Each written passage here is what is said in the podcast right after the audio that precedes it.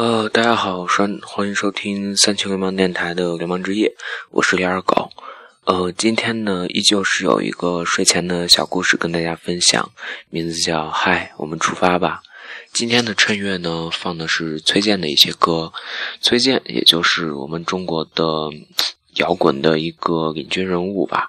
所以说，大家先听会儿歌，然后组织一下语言，咱们就开始讲故事。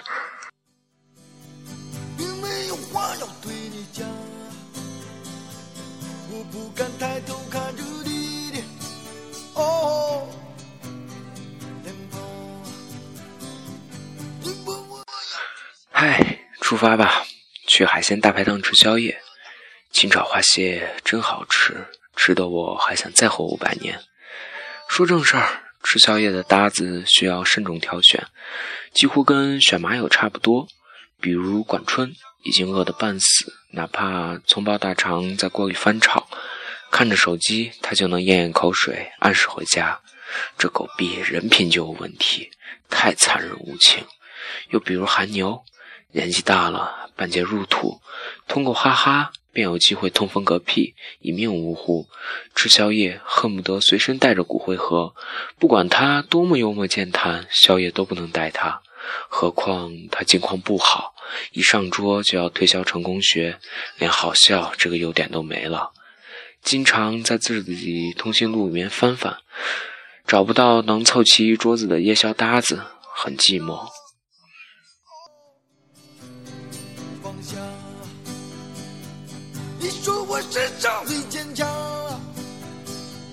我说你世上最善良。在这个时候，我忍不住会想念裤衩。裤衩爱吃宵夜，食欲良好，跟我口味相近，相当于舌尖上的双胞胎。我几乎忘记了为什么要跟他绝交。裤衩很穷，在我微博，在我的微博里互相关注的好友里。比他更穷的可能只有苏西了。他在我生命中进进出出，非常频繁，因为他女朋友的爱好是分手，动不动就分手，和好了就离开我的生命，分手了就进入我的生命。菜不合口，筷子一丢，分手，裤衩进入我的生命。过几天女朋友打电话过来，裤衩离开我的生命。逛街提不出选择建议，购物袋随手一扔，分手。裤衩进入我的生命，过几天他女朋友打电话过来，裤衩又离开我的生命。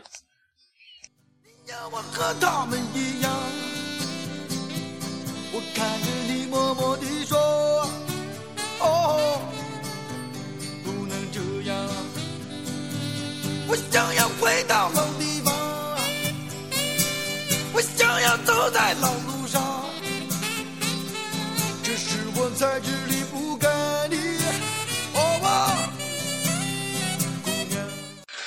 一次，他女朋友接开车接我们，男人穿衣服嘛，大部分都是跑到阳台，哪件晾干穿哪件。于是他当天比较混搭，耐克运动裤下面是一双军用靴。车子开到高架，他女朋友发现了。二话不说，嘎吱靠边停，说分手下去。裤衩说：“虽然我穿的毫无品味，但你把我丢到高架上会撞死的。”女朋友说：“死罪。”我说：“那我要跟着下去。”女朋友说：“诛九族。”后来网开一面，高价出口将我们踢出去了。我就要走在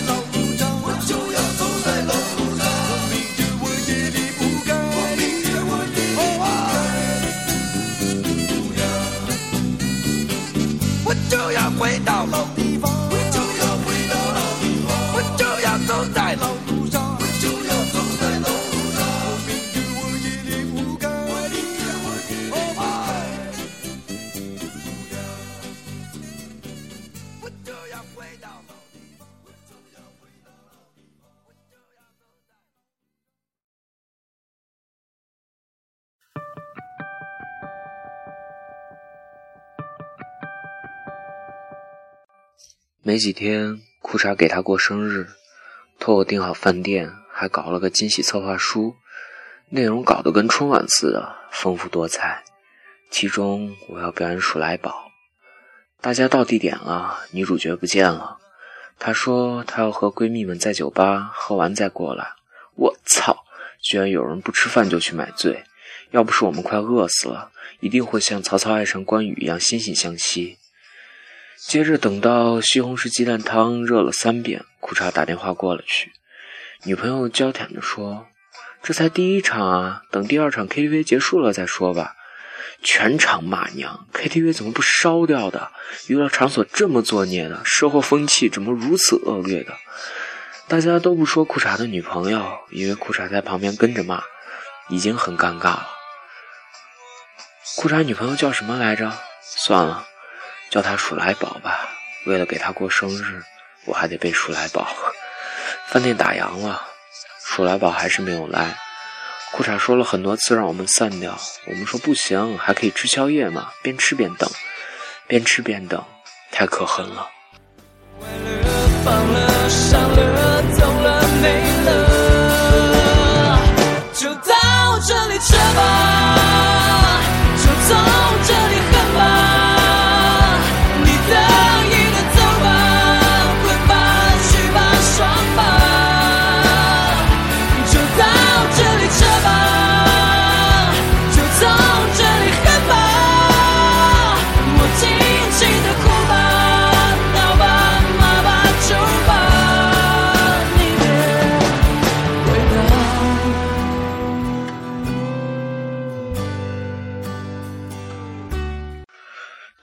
某次，他们分手，裤衩进入我的生命。在宵夜的海鲜大排档，我问裤衩：“究竟他要做到什么地步，你才能死心呢？”裤衩说：“前两年开游戏机店失败，二十年来创业失败一次接一次，什么未来都看不到。如果不是鼠来宝陪着他，他说不定真的会垮掉。那种感觉，好比在沙漠中走了三天。”皮肤直接冒出浓烟，在渴死的前一刻见到一汪清泉，又好比关进保险箱，即将呼吸完最后一口空气时，小偷带来电钻。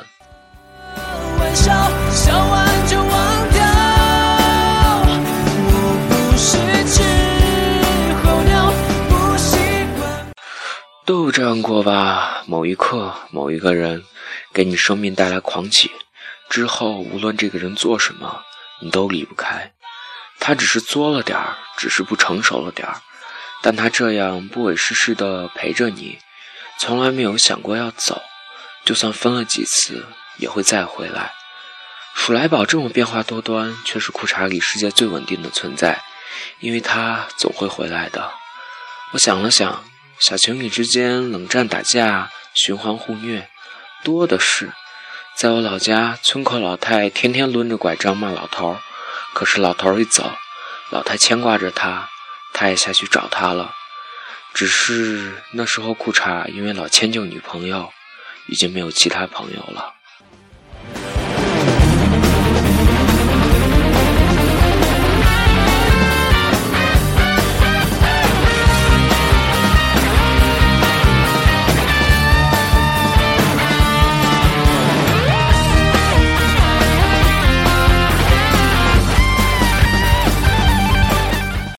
他一口干掉一杯，认真的对我说：“张佳佳，非常感谢你对我们好。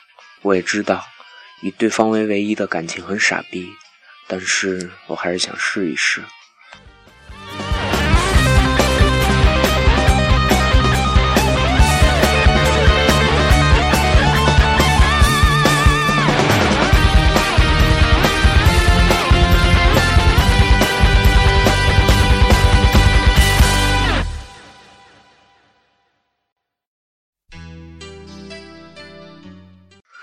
裤衩为什么要叫裤衩？因为有次毛毛生病，管春在外地，打电话给裤衩，让他帮忙送个东西给毛毛，说挺急的。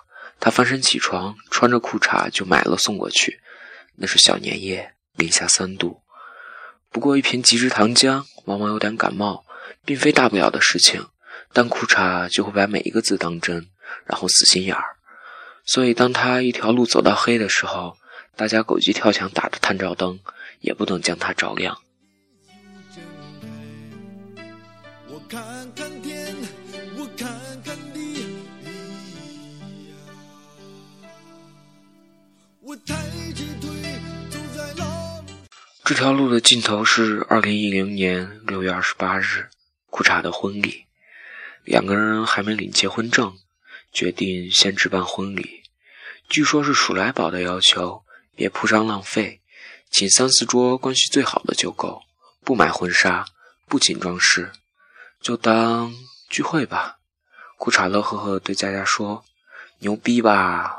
我是单亲家庭，结婚人多做不到，人少还是很容易的。”当时我们想。见鬼！鼠来宝居然贤惠了。二零一零年六月二十八日，大家笑逐颜开，在南京江宁区一个不大的饭馆，就四桌，别小看人少，战斗力大，喧哗声快把屋顶掀了。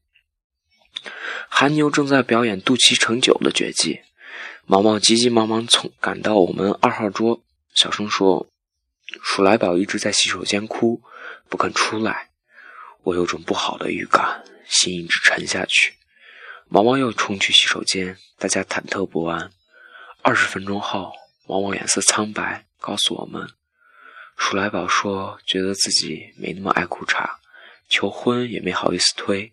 家长见了，筹备婚礼的钱越花越不敢说，拖着拖着就结婚了。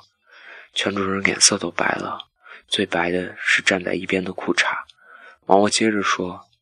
他会出来参加婚礼的，但结束后就走。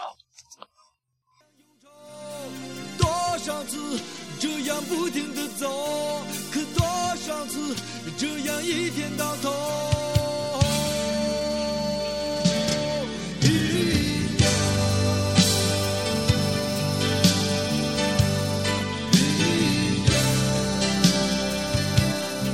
这是一场我经历过最揪心的婚礼，客人尽欢，而新郎新娘笑得勉强，我一口菜也吃不下去。管春紧紧握着毛毛的手，因为毛毛的眼泪一直在掉。在婚礼结束后，不管以后亲戚怎么议论，新娘就要离开新郎了。九点钟散席，我们几个呆呆地坐在位置，留下来还是走掉，都不对。送走父亲。裤衩和鼠来宝落座，大家沉默。鼠来宝说：“对不起，花的钱我以后还给你。”裤衩说：“没关系，幸好还没领证，差点连累你一辈子。”鼠来宝说：“我走了。”裤衩说：“好，我送你。”我跟着他们离开，背后听到管春一声冷笑：“我操，这年头碰到好的人，简直比碰到对的人更重要。”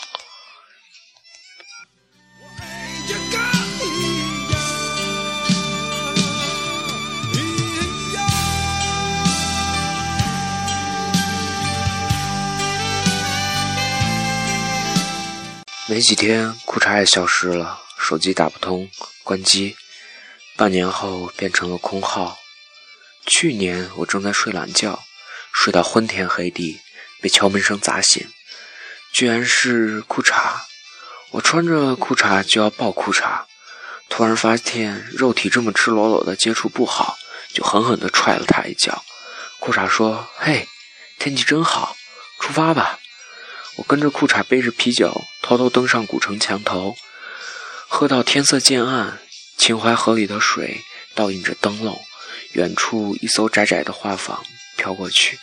裤衩说：“南京的梧桐树真漂亮。”裤衩说：“秋天开在这，秋天开车在街道，梧桐树叶子落下来，漂亮的让人难过。”我正要顺着他的话抒情，裤衩说：“去他妈了个逼！”我猛地站起来，站在墙头。这古代的制高点，已经在这座城市里是那么矮的建筑，视线的终点随处都能被阻挡。他待了很久，我上去找他干杯。他一回头，背后满城夜色，脸上全是泪水。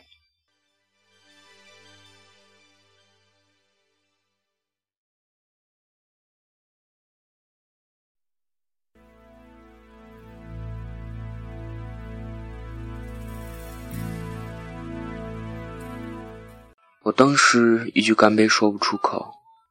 他说：“沉默，你知道吗？我妈妈在我很小的时候去世，我现在已经记不清楚她的模样。没上小学她就走了，我不但记不清楚她的模样，就连她对我说过的话也一句也想不起来。他嚎啕大哭。这件事情我从不知道，一时只能拼命喝酒，无法回答。他轻声说：“为什么我记不清妈妈长什么样子，可是老能听见她跟我说话呢？为什么我老是能听见她跟我说话？”可是我一句也想不起来呢。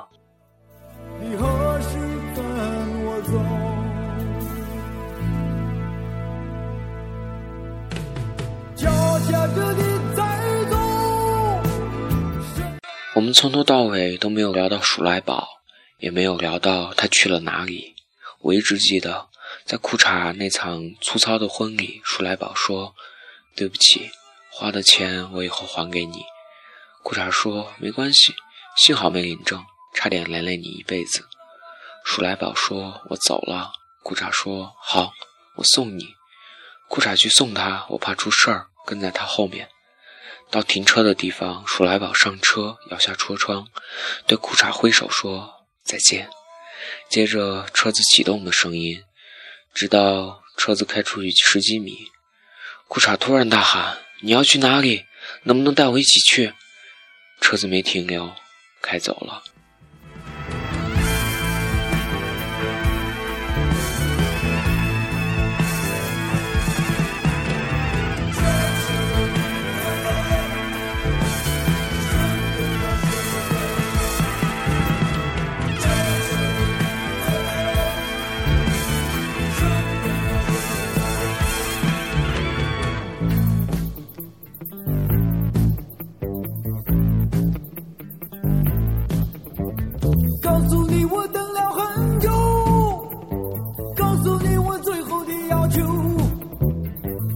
抓紧你的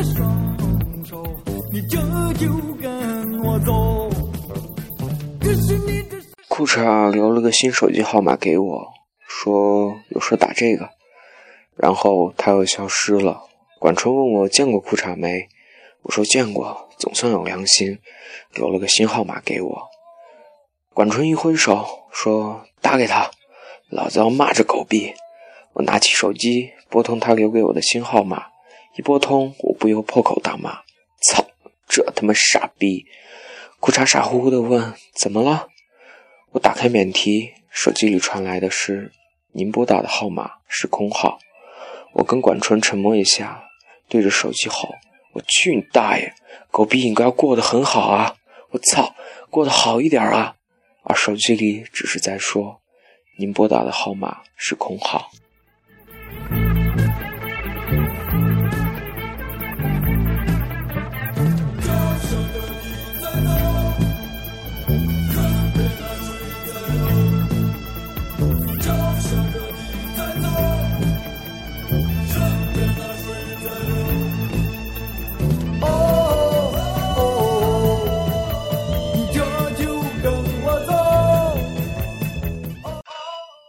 只有回到裤衩那场粗糙的婚礼。鼠来宝说：“对不起，花的钱我以后还你。”裤衩说：“没关系，幸好没领证，差点连累你一辈子。”鼠来宝说：“我走了。”裤衩说：“好，我送你。”裤衩去送他，我怕出事，跟在他后面。到停车的地方，鼠来宝上车后，摇下车窗，对着裤衩挥手。说再见。接着车子启动的声音，直到车子开出去十几米，裤衩突然大喊：“你要去哪里？能不能带着我一起去？”车子没停留，开走了。裤衩发了会儿呆，回到酒桌坐下来说：“有一次我穿运动裤和军用靴，他嫌我乱来，直接把我赶下去，我只好打车。没多久，发现他停在路边，还挺隐蔽，贴着一棵树停。”我也在气头上，假装没看见。出租车继续开，倒后镜里能看到他开着车跟上来了。小区门口，我下车，他把车停在我前头。这是我们和好最快的一次。他说刚把我赶下车，他就后悔了。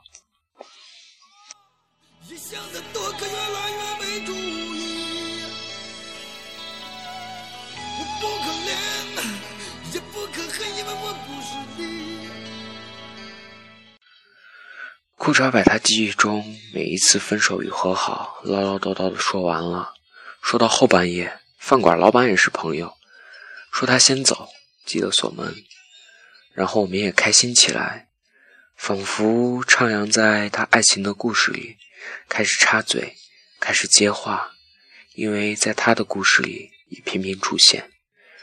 故事说到二零一零年六月二十八日，新娘摇下车窗。对着新郎挥手说再见，大家哄堂大笑。管春笑出眼泪，说：“真他妈的惨！”裤衩说：“惨个屁！我很有风度的。”目送离他远去，他小声说：“因为总是要走的，所以呢，他对我不好，其实是对我好；我对他好，其实是我不好。无论好不好，可是你刚离开。”我就开始思念，字字句句复述一遍，生怕你留下的痕迹有所遗漏。只有我清楚，裤衩的故事故意遗漏了一句。新娘对着开走的车声大喊：“你要去哪里？能不能带我一起去？”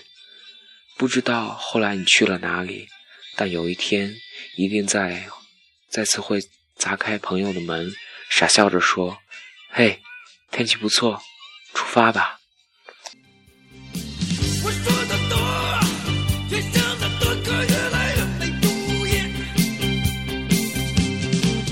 呃，故事讲到这里也就完了。二狗呢，对于这个故事的见解认为，啊，裤衩在这个故事里面一直扮演的是一个付出的角色，而这个女的，也就是鼠来宝。一直虽说不喜欢裤衩，但是也没有明确的说出来。俩人可能仅仅算是有好感吧，一次次的分手，一次一次的和好。但是到了结婚的重要关头，女主角却说：“对不起，我觉得我没有那么喜欢你，花的钱以后会还给你的。”鼠来宝走了，留下裤衩一个人，而裤衩也终于从我的生命中。一直消失下去。嗯，对于爱情这个事儿，我觉得我们需要看清楚，不管他是有没有爱你，或者说你的付出值不值得，但是我付出了，我就觉得已经足够。我对他好，可能是我的不好吧；他对我不好，也是他对我的好。这是单相思。的一种普遍心理吧。二狗在这里摆脱了单相思，但是也劝那些单身的人们早点找到生命中的那个裤衩。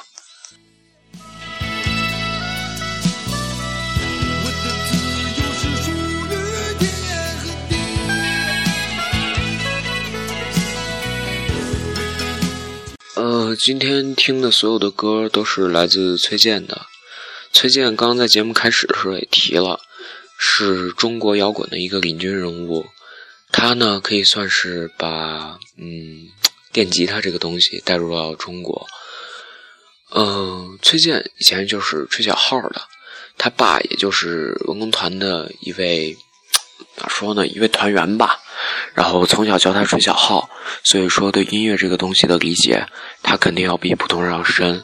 而且从小接触一些西方的音乐，对于西方新来的一种摇滚乐，自己心里是有澎湃的一种感觉。所以很快他又变成了中国摇滚教父，中国摇滚第一人。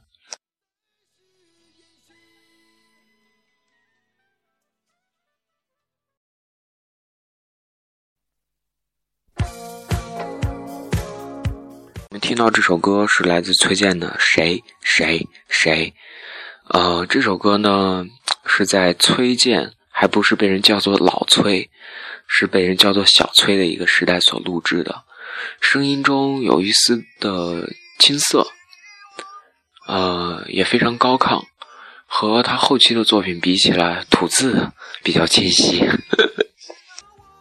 呵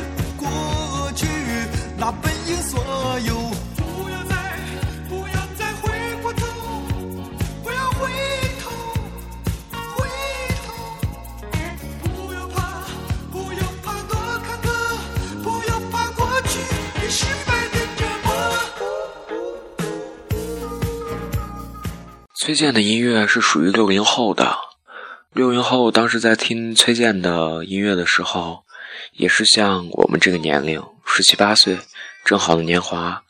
歌词中写到了一些他们所困惑的一些事情，所感兴趣的一些事情。所以说，摇滚乐这个东西，对于任何年龄段的人来说，都是一段美好的回忆。呃，有人问我，二狗，你天天听摇滚乐，天天听摇滚乐，天天玩摇滚乐，那你跟我说一下，摇滚乐究竟是什么呀？我说不清，我只能告诉他，摇滚乐啊，或许仅仅是。不安的生活的写实吧。只有不安的生活，我们才有那么多的想法，才能写出摇滚乐这种非常直白的一种音乐形式。所以说，如果大家的生活都已经到了一种安康，没有那么不安，没有那么居无定所的时候，可能摇滚乐这个东西就不复存在了。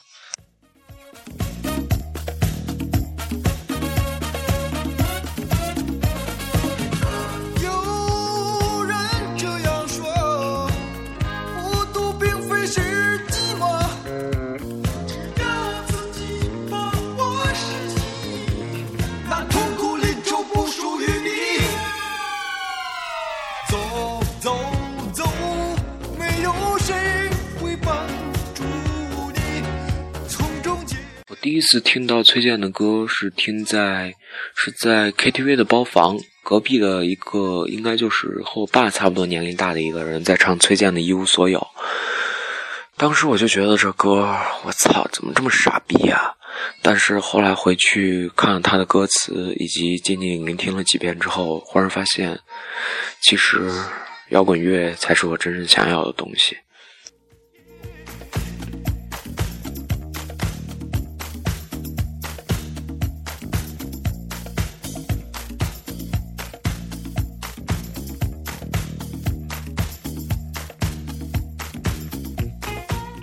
崔健常常戏称自己为“蓝色骨头”，蓝色，蓝色的骨头，骨头在平常人想不是白色，那应该就是红色。为什么是蓝色骨头？崔健想说的是，我和别人就是不一样，我的思想就是要和别人逆向而行，这样子我才有更多的事儿想告诉大家，在我的音乐里也能体现。呃，至于为什么说骨头，崔健想告诉大家的是，我会像骨头一样坚硬，外界多大的冲击力，我也会撑到最后一秒。我会像骨头一样支撑下整个中国摇滚市场的一片天地。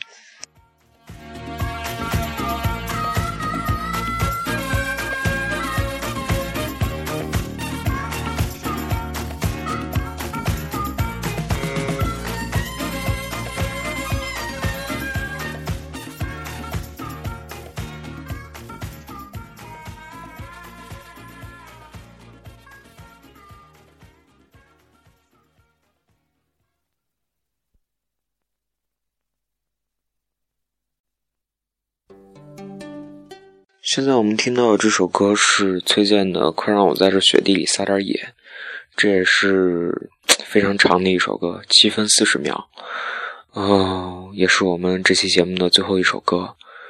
嗯，在这里我想提一下，摇滚乐永远都是一个经久不衰的东西。如果有一天没有摇滚乐了，那么能证明我们的生活真的达到像政治书上、历史书上所说的那样。安居乐业，没有任何的烦恼。但是如果那样子的话，我们的生活也就没有意思了，不是吗？呃，欢迎收听今天的三清流氓电台之流氓之夜，我是李二狗。啊，感谢大家收听。呃，最后想说一句，我的女朋友今天在给我写了一封信，让我感觉到非常的感动。嗯，我非常感谢他能在闲暇的时候愿意静下心来为我写一些东西。呃，我也认真的去看，我想给他回一封信，但是怎么写我不知道，因为 真的好久没有写这种东西了。呃，每次看这种东西都会泪眼婆娑，但是呢，嗯，这次不知道为什么就觉得心里非常开心。感谢我的女朋友，我相信就像你心里所说的那样子，我们会一直走在啊领证的路上，相识、相知、相恋，一年、两年、三年，甚至更久，直到永远。